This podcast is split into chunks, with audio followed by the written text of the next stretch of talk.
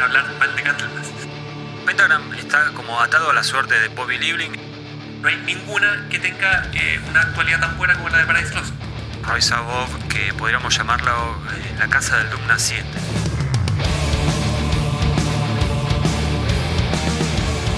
Buenas, comandan, bienvenidos a un nuevo capítulo de esto que dimos a llamar el podcast de la década. Todo lo que vamos a estar mencionando y discutiendo hoy tiene como objetivo como siempre decimos, darle contexto a lo que pueden leer en el libro de la década, que es el último libro que editamos con Headbangers, que lo pueden conseguir en la tienda online de Headbangers, tienda.headbangers.com.ar. Mi nombre es Hugo García y hoy estoy con Juan Pablo Andrusco porque vamos a estar hablando de Doom Metal, de todo lo que pasó y que sucedió y que tiene que ver con lo que fue el Doom Metal entre 2010 y 2019. Maníaco de la cámara lenta, general de la épica, metálico por excelencia. ¿Cómo estás, Juan? Maníaco de la frustración, almirante de la soledad, comandante de la miseria. Todo bien por acá. Qué presentación, ¿eh? Bueno, Juan, hoy, como decía, vamos a estar hablando de Doom Metal, ¿sí? la música de los condenados, Así que vamos a dividir este podcast como venimos haciendo en dos partes porque ya nos dimos cuenta de antemano que va a ser un montón de información para volcar en un solo capítulo. Así que como venimos haciendo hasta ahora, vamos a tener Doom Metal parte 1 y Doom Metal parte 2. Este, así que vamos a comenzar, bueno, como, veníamos haciendo, ¿no? Esta primera parte va a estar más que nada concentrada en las bandas más clásicas, las bandas históricas del Doom y la segunda, bueno, nos tendrá enfocados en los grupos que surgieron en los últimos años, inclusive bandas que directamente son productos, hijos de la última década. Este, vamos a estar hablando también del fenómeno del occult rock, que tiene relación directa con lo, con lo que es el Doom. Queremos aclarar antes de comenzar que el Doom más sabático, el que tiene más que ver con el rock, va a quedar para el capítulo que vamos a dedicar justamente a todo lo que tenga que ver con Stoner y con Slash. ¿sí? Así que aclarado todo eso, vamos a comenzar y Juan, todo tuyo. Contanos cómo llegamos a la última década, o sea, qué pasó brevemente, ¿no? En los primeros años del nuevo milenio, de 2000 a 2009, que nos situó en lo que este, vamos a estar discutiendo hoy, que es todo lo acontecido a partir de 2010. Claro, es, es importante ver qué pasó en la década anterior para, para entender más o menos la, evolución del, del, Doom durante esta década. Sí. Mi impresión, no, no, sé qué opinas tú, pero mi impresión es que la primera década del, del siglo eh, fue una década bastante eh, oscura y lenta. Sí, como el Doom. para el género. Eh, creo que, en, que no brillaron mucho la, la, las bandas clásicas y tampoco hubo una gran aparición de, de, muchas bandas nuevas, que es algo que sí se dio durante esta nueva década. Para mi gusto fue, una, un periodo más bien de, sembrar, ¿cierto? Eh, mientras que la última década sí, ahí se cosechó eh, todo este crecimiento muy incipiente que, se vio durante la, primera década del, siglo. Sí, ¿sabes que Juan estaba pensando que posiblemente tenga mucho que ver con que, eh, digamos, la, segunda mitad de los noventas fue bastante complicada. En realidad, gran parte de los 90 fue bastante complicada. No digo todo porque, bueno, así, a pesar de, digamos, de, que el metal fue hacia otro lado en los 90, eh, surgieron discos muy buenos de, de Travel, de Saint Vitus, pero digamos que seguramente eso haya tenido que ver con que el comienzo del milenio fue tan, tan complicado, ¿no? De hecho, un montón de bandas estaban separadas directamente. Sí, sí. Yo puedo, analizar que por ese por ahí viene la mano, digamos. Sí, fue, fue bastante pobre. Em, ahora, lo bueno, lo bueno sí es que em, de a poco hubo, varias bandas eh, más bien clásicas, clásicas dentro del Doom, obviamente. Dentro del, del, mainstream son bandas condenadas al, al, al, under de forma eterna. Eh, pero estas bandas empezaron a tener una mejor mirada, eh, fueron, perdón, comenzaron a ser mejor miradas y a tener cierta reivindicación. y eso creo que originó la salida de, muchas bandas jóvenes que comenzarían a brillar recién en la, en la década siguiente, ¿no? en, la, en la década que, que estamos analizando hoy de todo tipo de bandas, desde, desde bandas jóvenes eh, apegadas a lo, a lo más eh, tradicional, a, la, a los revisionistas, ¿cierto? Como también las bandas más eh, originales dentro de este género que dentro de todo es, bastante limitado. Sí, yo creo que en la, digamos lo que fue la primera banda del mil, la primera banda, la primera década del milenio, igual hubo algunas cosas para destacar, sobre todo creo que la banda más importante fue Electric Wizard. Sí. Este que digamos se, ganó el nombre a, partir de, creo yo, de, de Dope Throne. y de ahí en más es como que ya quedó como esas bandas que nadie va a criticar, aunque hace unos cuantos años para mí se tornó en algo bastante aburrido, pero digamos que en, la primera década del milenio fue como un grupo muy importante y que ayudó como a bueno, empezar a, repuntar toda, toda la situación. También estuvo el, regreso de Candlemas, ¿no?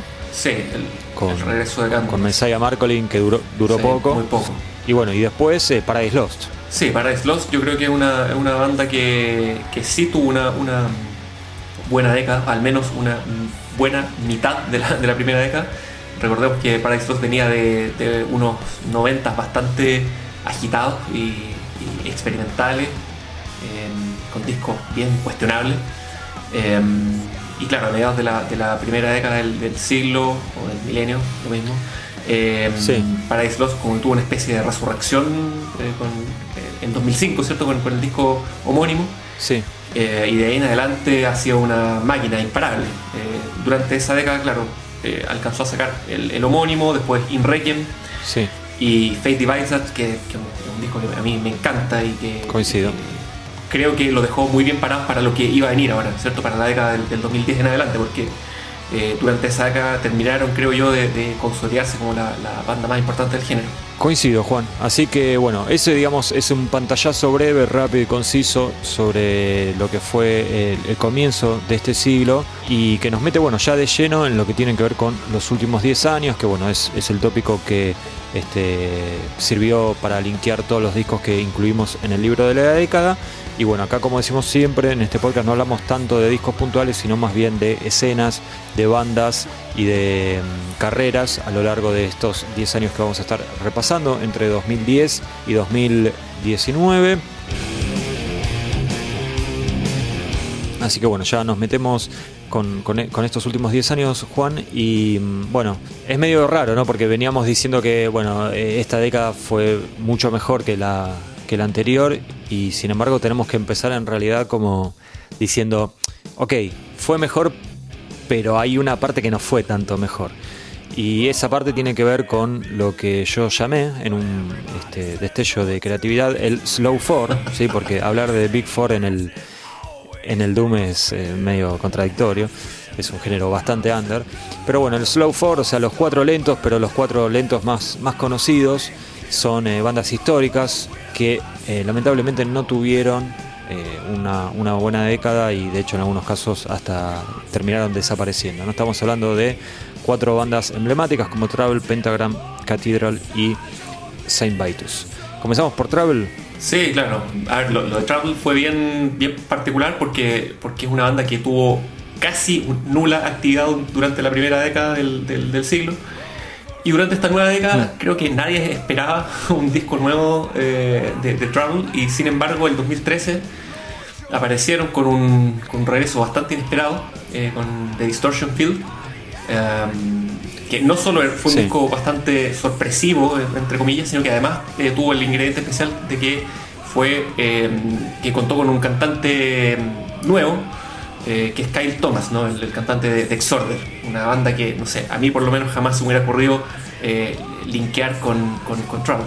No, no, para nada. Lo que pasa es que también Kyle Thomas tenía otros proyectos y bueno, claramente le, gustaba el, Doom, este, había cantado incluso en Alabama Thunder Pusey eh, y tiene otro grupo que ahora se me fue el nombre, Tuve, tenía, perdón, este, pero bueno, todo muy de culto, muy under y todas, todas cosas esporádicas.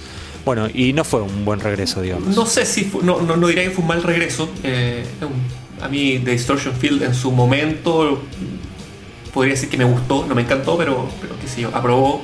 Eh, pero lo raro es que después nunca más se supo de la banda, o sea, de, de Trouble propiamente tal, pero sí se supo de los de, de Eric Wagner. Formaron esta otra banda que se llamaba The Skull. Eric Wagner eh, también, bueno, no, al no ser parte de Travel hizo otras cuestiones. La verdad que a este ritmo no, va a llegar muy lejos. ¿no? Eh, no, no, va a estar, va a estar complicado. Eh, hoy parecería como destinado a, a ser una banda de, hacer alguna gira cada tanto, ¿no? Y tocar un catálogo viejo o algo así. Eh, tampoco me sorprendería si, si en algún momento Eric Wagner vuelve, tampoco me sorprendería si nunca más sabemos de ellos, ¿no? Es como que todo puede pasar.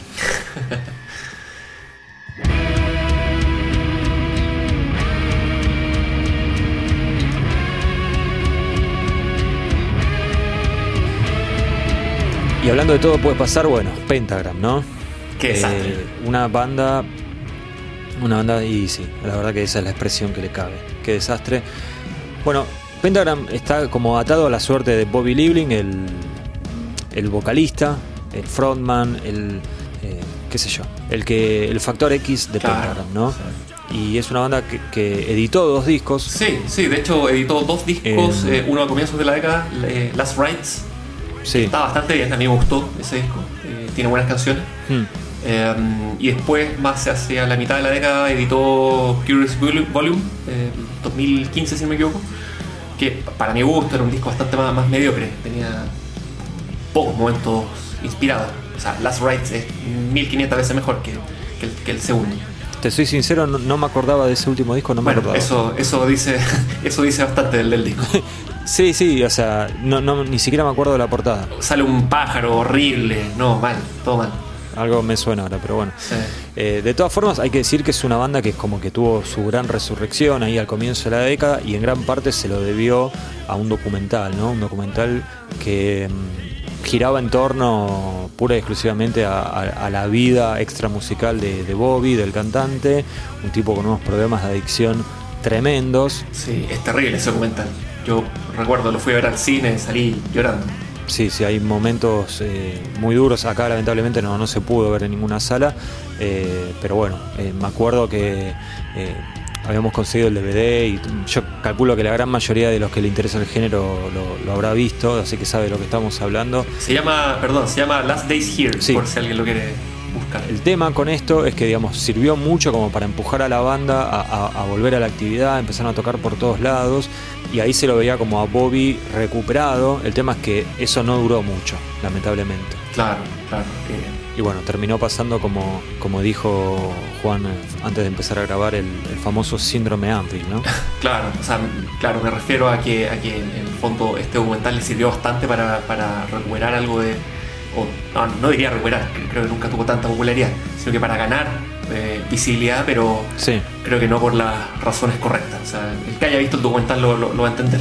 Bueno, y después Bobby volvió con los, sus problemas de adicción y lo último que supimos de él fue que eh, terminó preso por haberle pegado a su mamá, lo cual es tremendo, ¿no? Imagino yo, sin haber hecho una investigación, que esto estará relacionado con con sus hábitos de consumo, ¿no? Sí, de hecho fue, eh, fue a los pocos meses de haber cancelado una gira eh, con Pentagram. Tenía una gira tipo marzo, abril en, Europa. Bobby no se pudo presentar, hicieron, Pentagram hizo la gira con, con Victor Griffin cantando. Y claro, esto fue en abril y en mayo se fue, se fue preso por pegarle a la mamá. Encima tiene como 90 años. Claro, sí, sí, sí. Todo, es todo terrible en, este, en, esta banda. Así que mejor eh, dejémoslos atrás, Juan, y vamos con otro caso que, por otras razones, pero también terminó. O sea, si digo de la peor manera es muy catastrófico, pero bueno, terminó con la separación de Cathedral, que es la banda que vamos a estar acá desarrollando.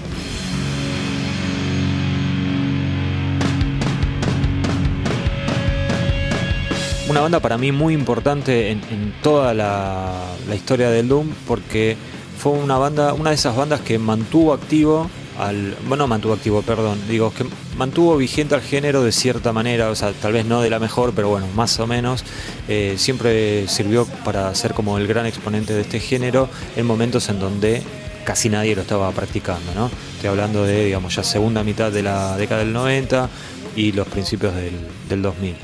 Eh, pero bueno, en 2011 ya anunciaron que les quedaba poco. Claro, claro. Lamentablemente eh, anunciar Lee Dorian eh, seguramente ya vio que, no, que no tenía mucho más donde, donde seguir expandiéndose. Y claro, en, 2011 anunció el, final de la banda. De hecho, el último show lo vieron en, diciembre del 2011, el show despedida.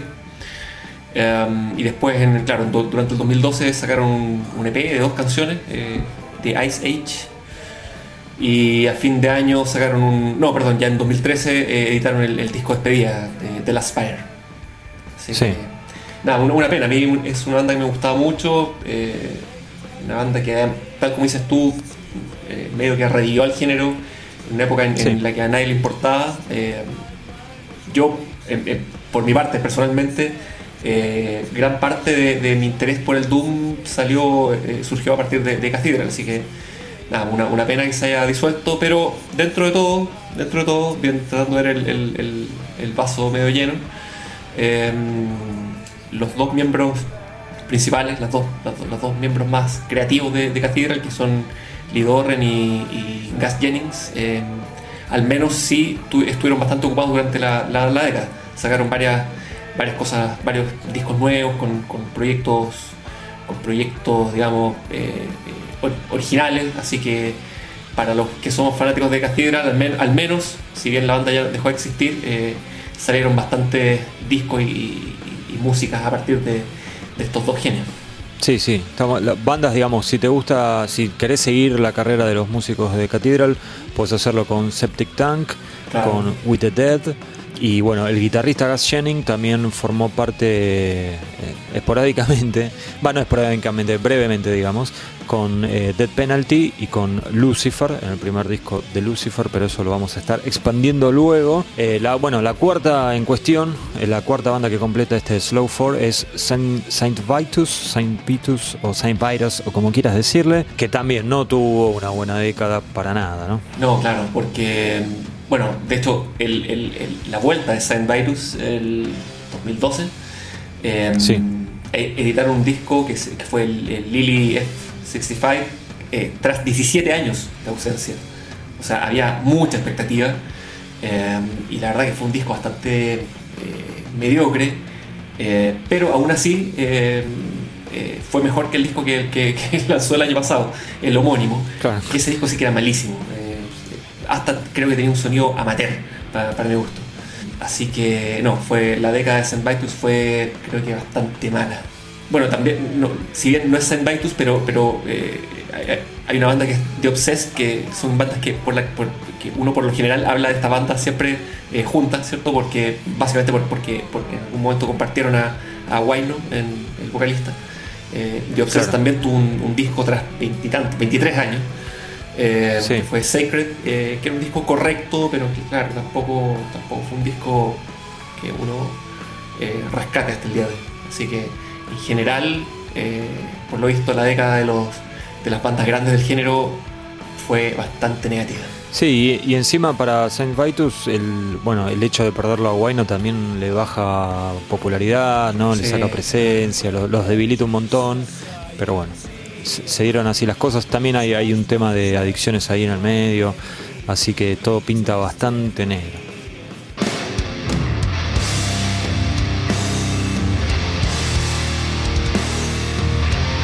Bueno, continuamos con el Doom, continuamos con bandas clásicas.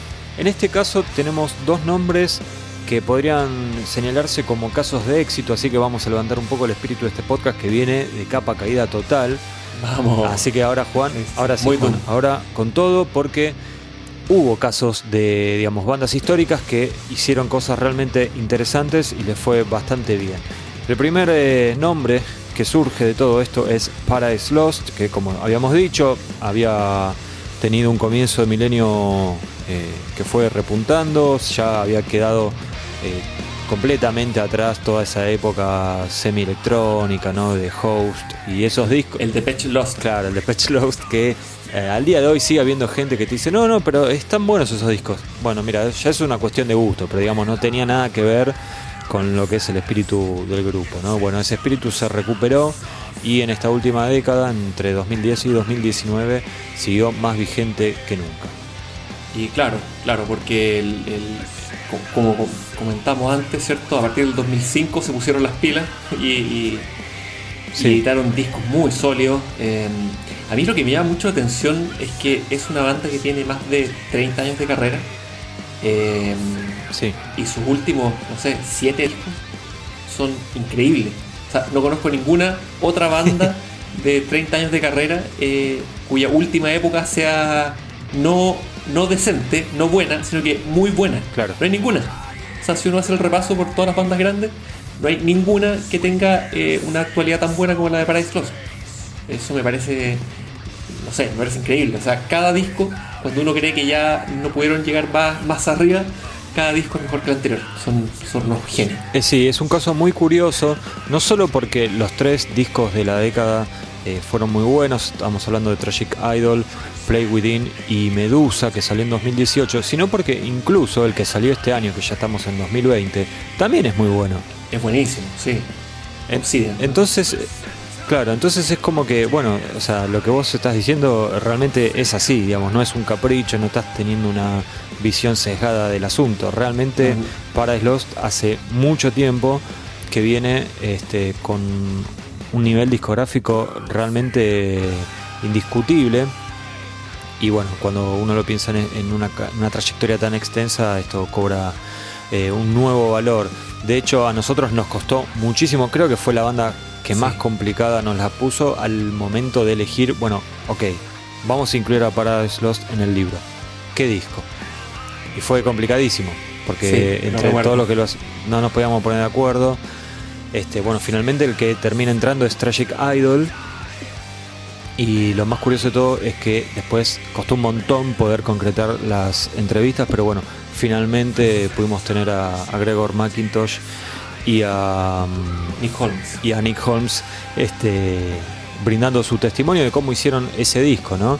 Que además eh, esto nos lleva a hablar de otra cosa, que también fue un disco bastante importante para que la banda pueda desembarcar en Estados Unidos, lo cual es insólito, pero es un grupo que, digamos, tenía una trayectoria increíble y sin embargo no podía este, girar de forma continua en, Estados Unidos. Bueno, finalmente lo logran, ¿no? Así que, este, y, uno puede decir, bueno, ¿qué nos importa a nosotros que estamos en Latinoamérica lo que pasa en Estados Unidos? Bueno, la realidad es que no importa tanto lo que pensamos nosotros, sino lo que sirve para la banda y, digamos, para una banda es vital poder acceder a ese mercado, ¿no? Por supuesto. No, es, una cuestión si paya esta que estamos mencionando. Así que, bueno, para Lost sería como un, caso de éxito. Y, encima, Juan, eh, los músicos, los, dos más importantes de Paradise Lost, hasta hicieron cosas por fuera de la banda y también estuvieron bien. Sí, sí, eso también fue, fue muy bueno porque aparte lo que me gustó mucho es que fueron eh, proyectos que no tienen nada que ver con Paradise Lost, eh, como el caso de, Greg McIntosh, ¿cierto? Que hizo su banda eh, Fire, que es death metal, no sé, sueco, o sea, estilo sueco, perdón, eh, súper básico, rayando en el, en el crust, en el punk.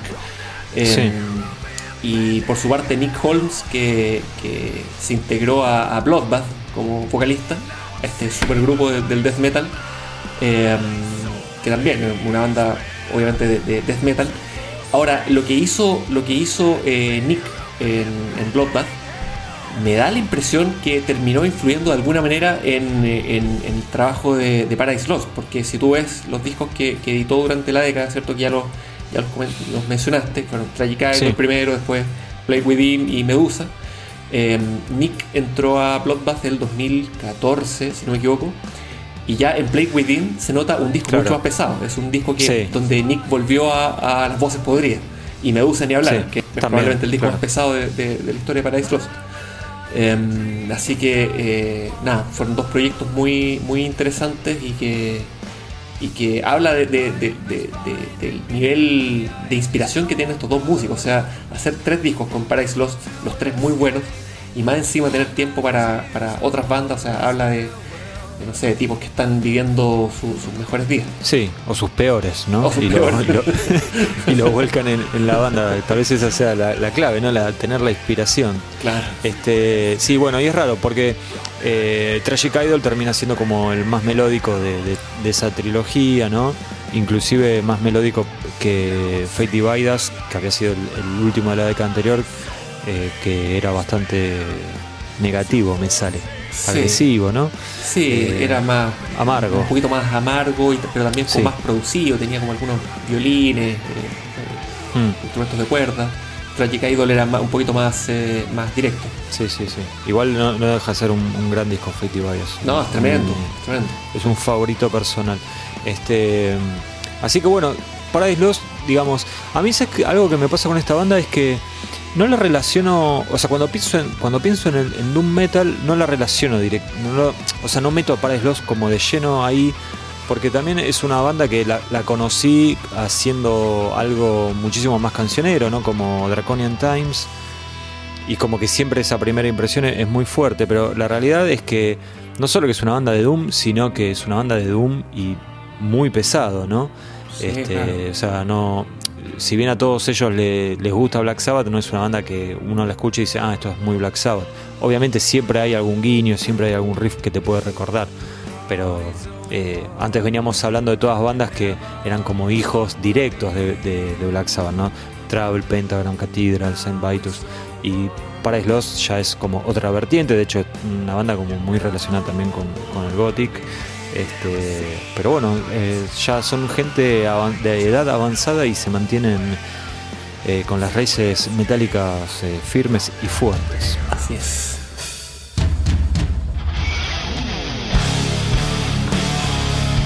Y eso nos lleva a hablar de otra banda que en este caso cuando uno piensa en Doom épico y metálico es ineludible, no hay forma de escaparle a Candlemas obviamente que eh, la metemos acá en esta bolsa de casos de éxito. Sí. Pero no, no anduvo.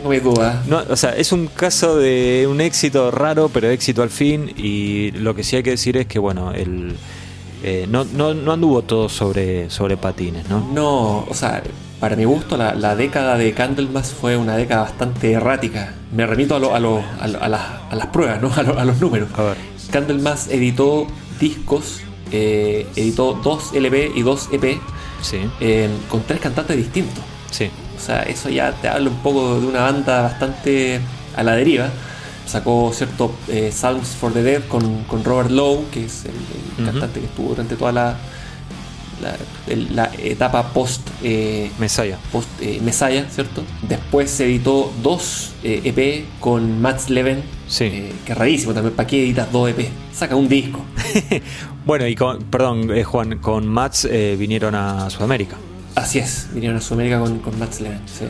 Y claro, pero cerraron la década muy bien. Yo creo que eso, eso es lo que Ahí a uno lo, lleva a pensar en, un caso de éxito cuando hablamos de Candlemas, porque cerraron la década muy bien, porque editaron su disco The Door to Doom eh, 2018 o 9, no recuerdo. 2019 creo. 19, tienes razón, sí. De hecho, sí. ahora me, me acabo de acordar que me lo compré el año pasado en, un viaje. Eh, la gracia que tiene es que para este disco volvió eh, a, las voces eh, Johan que es, es el primer vocalista de Candlemas.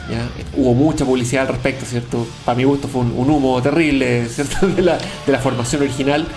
no porque sea mentira, sino que porque la verdad es que uno, si uno le dicen cuál es el cantante clásico de Candlemas, no es Johan Langqvist, es Messiah Marcolin. No.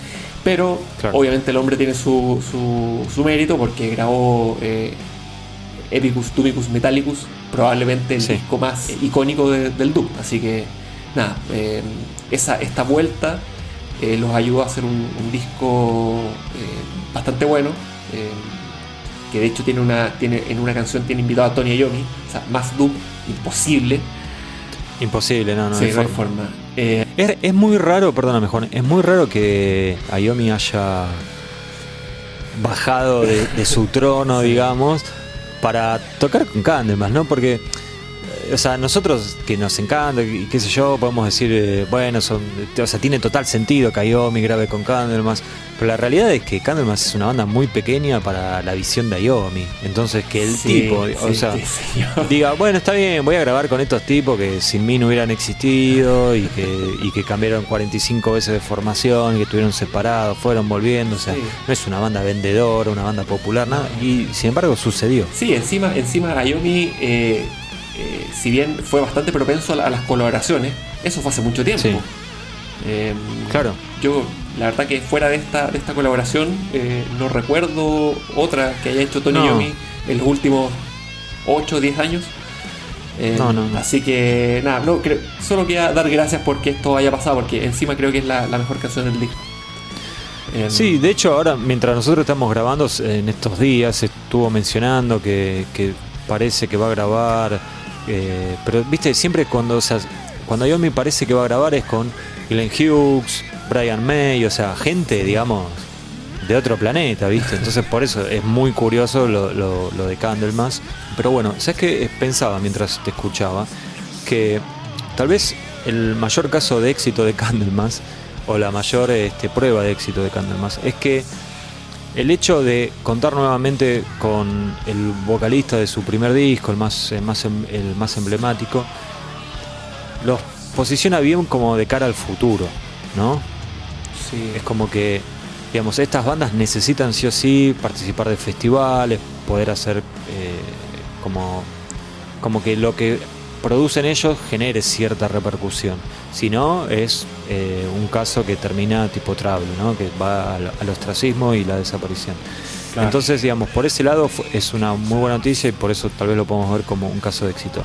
El gran problema que tiene Candlemas es que su líder, el eh, principal compositor, el tipo que digamos hace todo más allá de que no sea el cantante o guitarrista entonces por eso uno a veces lo pierde un poco de vista eh, estoy hablando del, bajista Elif Edling. El tema es que tiene o sea lo, cuento porque lo dice públicamente tiene muchos problemas de salud mental y eso lo lleva a no querer salir de gira y calculo que su estado de ánimo mutará bastante. Entonces todo esto que estamos diciendo, bueno, la banda queda bien parada de cara al futuro, tranquilamente puede no suceder y es algo que nadie puede predecir. Sí, una, una lástima porque justo tras la salida de este disco, Candlemas estaba, estaba bastante activo. Eh, participó en varios festivales.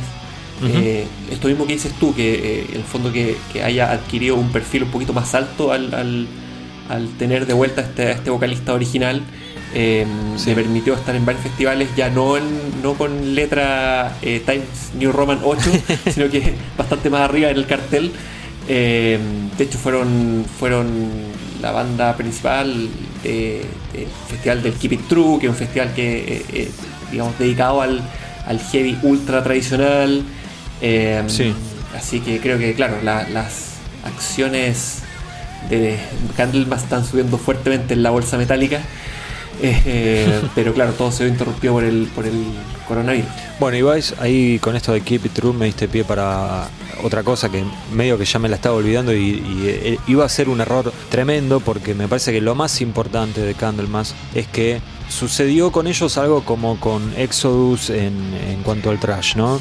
Exodus fue como la banda que inspiró a un montón de, músicos eh, nuevos a formar bandas que terminaron siendo las que revitalizaron al, al thrash metal con todo ese revival que hubo. Y bueno, con Candlemas sucedió algo parecido, ¿no? Eh, es como que se termina convirtiendo en una fuente de inspiración para una generación de bandas eh, nuevas que no vamos a estar hablando en este podcast, sino en la segunda parte, o sea, la semana que viene. Pero bueno, como ahora estamos hablando de Candlemas, lo, quiero mencionar. Y al mismo tiempo es como todo un, feedback, ¿no? un círculo eh, que cierra perfecto porque también hay que decir que la posibilidad que tiene Candlemas de participar en festivales como este que mencionabas vos, donde lo que importa es el heavy metal tradicional y no tanto el doom, como ellos tienen esa vertiente de metal tradicional y épica, es como que pueden salirse un poco de la bolsa del doom eh, clásico y, y, meterse como en algo más metalero. Y eso para una banda es fundamental hoy en día porque el doom no deja de ser un, subgénero bastante. Nicho. Nicho, exacto. Lo dijiste mucho más. No, creo que, que Candlemas es una banda eh, tremendamente respetada en el, mundo del heavy metal. O sea, jamás he escuchado a alguien hablar mal de Candlemas. Em, así que, claro, tiene esa, tiene esa fortuna de, estar con un pie puesto en cada, en cada subgénero y eso lo, probablemente les da bastante más oportunidades que, a las bandas de nicho. ¿Y estás de acuerdo con esto que decía? Que digamos eh, son como o sea, lo que yo trato de explicar, tal vez una manera más gráfica de decirlo, es que me parece que en los últimos 10 años hubo más bandas que surgieron inspiradas en Candlemas que en las otras cuatro que habíamos mencionado antes, ¿no? En, en Saint Cathedral, Pentagram, Travel. Sí, estoy totalmente de acuerdo. Me gusta que estemos de acuerdo, Juan. Bueno, y hubo otros grupos también que tal vez no tuvieron tanta repercusión, pero sin embargo hay cosas para destacar y son bandas con, una historia importante. Un caso es el de My Dying Bride, que estuvieron bastante prolíficos. A mí la verdad es una banda que nunca me enganchó, nunca me pude disfrutar ampliamente de un disco de ellos. O sea, obviamente es una banda muy respetada y, yo también la respeto, no tengo por qué no hacerlo. Pero bueno, decíamos que estuvieron bastante activos en, eh, estos últimos años. Sacaron eh, A Map of All Failures, Feel the Misery, dos EPs y cuatro compilados. Inentendible lo de los compilados, pero bueno, calculo que son cosas que le escapan a ellos, ¿no? Me parece que más de cuestiones de sello y de contratos. Seguramente. Una banda que, digamos, nunca comete grandes errores. E inclusive este disco, A Map of All Our Failures, fue, tuvo muy buenas críticas, recuerdo.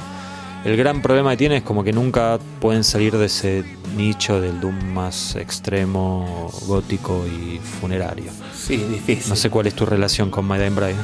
Tengo una relación parecida eh, y, es raro, ¿no? Porque, porque me gusta mucho Paradise Lost eh, y de cierta manera uno, los, los, relaciona. Hmm. Hay ciertos discos que me gustan, pero creo que quizás es más culpa mía que no, que no me he dedicado a a hurgar en lo más profundo de, My Time Bright, pero, pero sí, concuerdo en, el, diagnóstico. Eh, es difícil para una banda así, con, un carácter tan fuerte y tan particular, eh, salir de, lo suyo.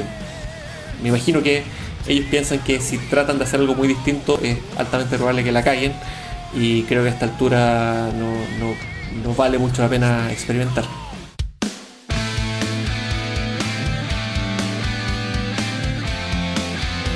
Y el otro grupo que queríamos mencionar es eh, Pagan Altar, que, bueno, un caso bastante raro, ¿no? Porque falleció Terry Jones, el, vocalista, sin embargo había como dejado un demo grabado y con esas voces hicieron un disco que es The Room of Shadows, en 2017 se editó. Discaso, ¿no? Que está bueno y que salió después de 11 años de silencio. Y después de la salida del disco, la banda salió a tocar. Sí, de hecho vinieron a Sudamérica. Acá, acá no, eh, tocaron en Chile, acá no. Ah, sí, ah, bueno.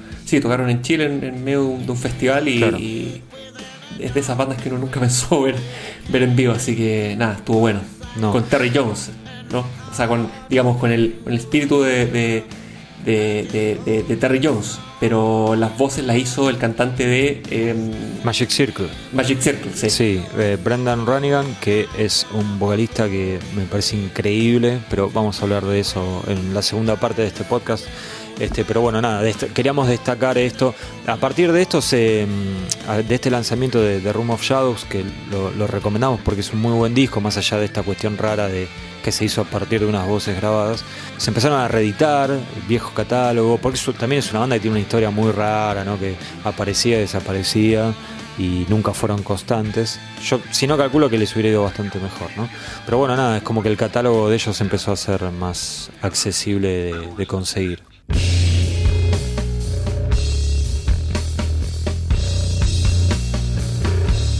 Ya nos vamos acercando al final de esta primera parte de, lo que fue el Doom de la década. Y queríamos cerrar con mencionando a, la figura de Lee Dorian y por qué es esto. Lee Dorian obviamente es conocido por ser el, líder de Cathedral, aunque en algún tiempo llegó a ser el vocalista de Napalm Death.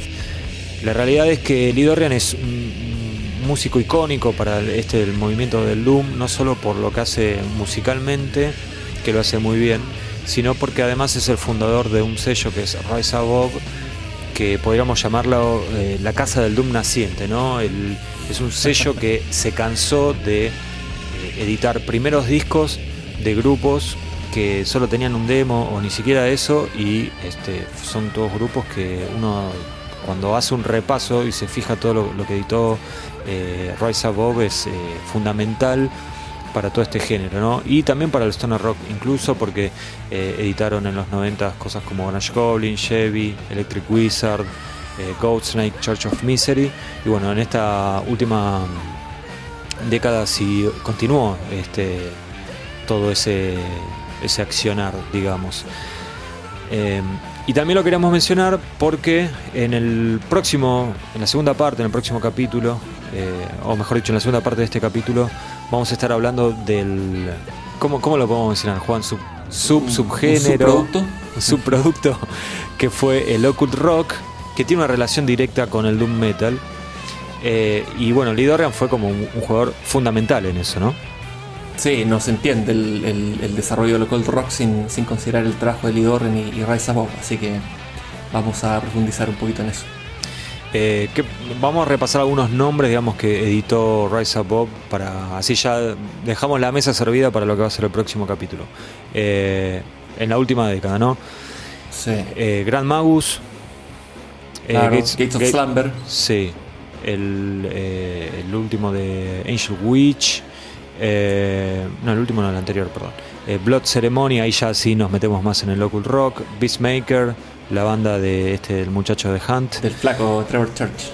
Sí, eh, The Oath, que una banda muy polémica, también lo vamos a desarrollar en el próximo, en la segunda parte. Em, bueno, como habíamos dicho antes, Dead Penalty, With the Dead, pero hubo algo como más importante, te lo dejo a vos. Sí, claro, o sea, el, creo que lo, el, donde Rise Above le pegó el palo al gato esta década fue con el debut de Ghost el año 2010. Sí. Em, que pasó, o sea, creo que nadie se hubiera imaginado en ese momento lo que iba a terminar siendo Ghost en términos de popularidad, nadie. Em, y con otro disco que también le fue muy bien a, Rise Above fue el 2015, mm. em, con el debut también de, Lucifer, sí. que también es una banda que con el tiempo cambió bastante eh, por otros motivos. Y otro, diría que yo, el que, el, que el otro, digamos, eh, la otra banda que alcanzó popularidad, popularidad siempre dentro del under, ¿no? Sí. Eh, fue Unclassic and the Dead Beats, que sacaron varios discos, aunque eso yo lo enmarcaría un poquito más dentro del, del Doom psicodélico, Sí, sí, de hecho los vamos a incluir en el capítulo del Stoner porque me parece que va más para ese público. Pero sé que es, es, una banda muy, muy, muy vendedora dentro de todo este ambiente, inclusive más que Lucifer. Eh, y que además eh, continúa, porque el, problema entre comillas que tuvo Rise Above es que solo tuvo contrato con un disco, con Ghost. Después ya como que yo creo que igual, creo que con el segundo disco siguieron percibiendo algún tipo de ingresos, pero digamos ya no era un material propio. Eh, hubo como una una cuestión de derechos que se dieron a, para que Ghost continúe ya en compañías multinacionales. Y esto que mencionabas vos, ¿no? Digamos, Ghost, Lucifer y Unclassic fue vital para, para el género, pero también para Rise Above, porque le permitió a Lee Dorian, digamos, expandirse y dejar de ser el tipo que hacía absolutamente todo en Rise Above. Sí, claro. De hecho, ¿te acuerdas? Creo que lo comentamos, que eh, estuvimos viendo unas entrevistas a Lee Dorian, sí. Eh, en que, claro, él, comentaba que recién el 2010 Rise Above eh, comenzó a generar eh, recursos suficientes como para darle un sueldo a, a, Recordemos que, este sello existe desde el año 89. Claro. O sea, básicamente se demoró 20 años en, empezar a, generar ya dividendos. Y claro, y de hecho hasta el 2013, eh, que básicamente post eh, debut de Ghost, este sello Rise Above era básicamente Lidorrian en su casa con un par de colaboradores, amigos, ¿cierto? Haciendo todo bastante eh, hazlo tú mismo.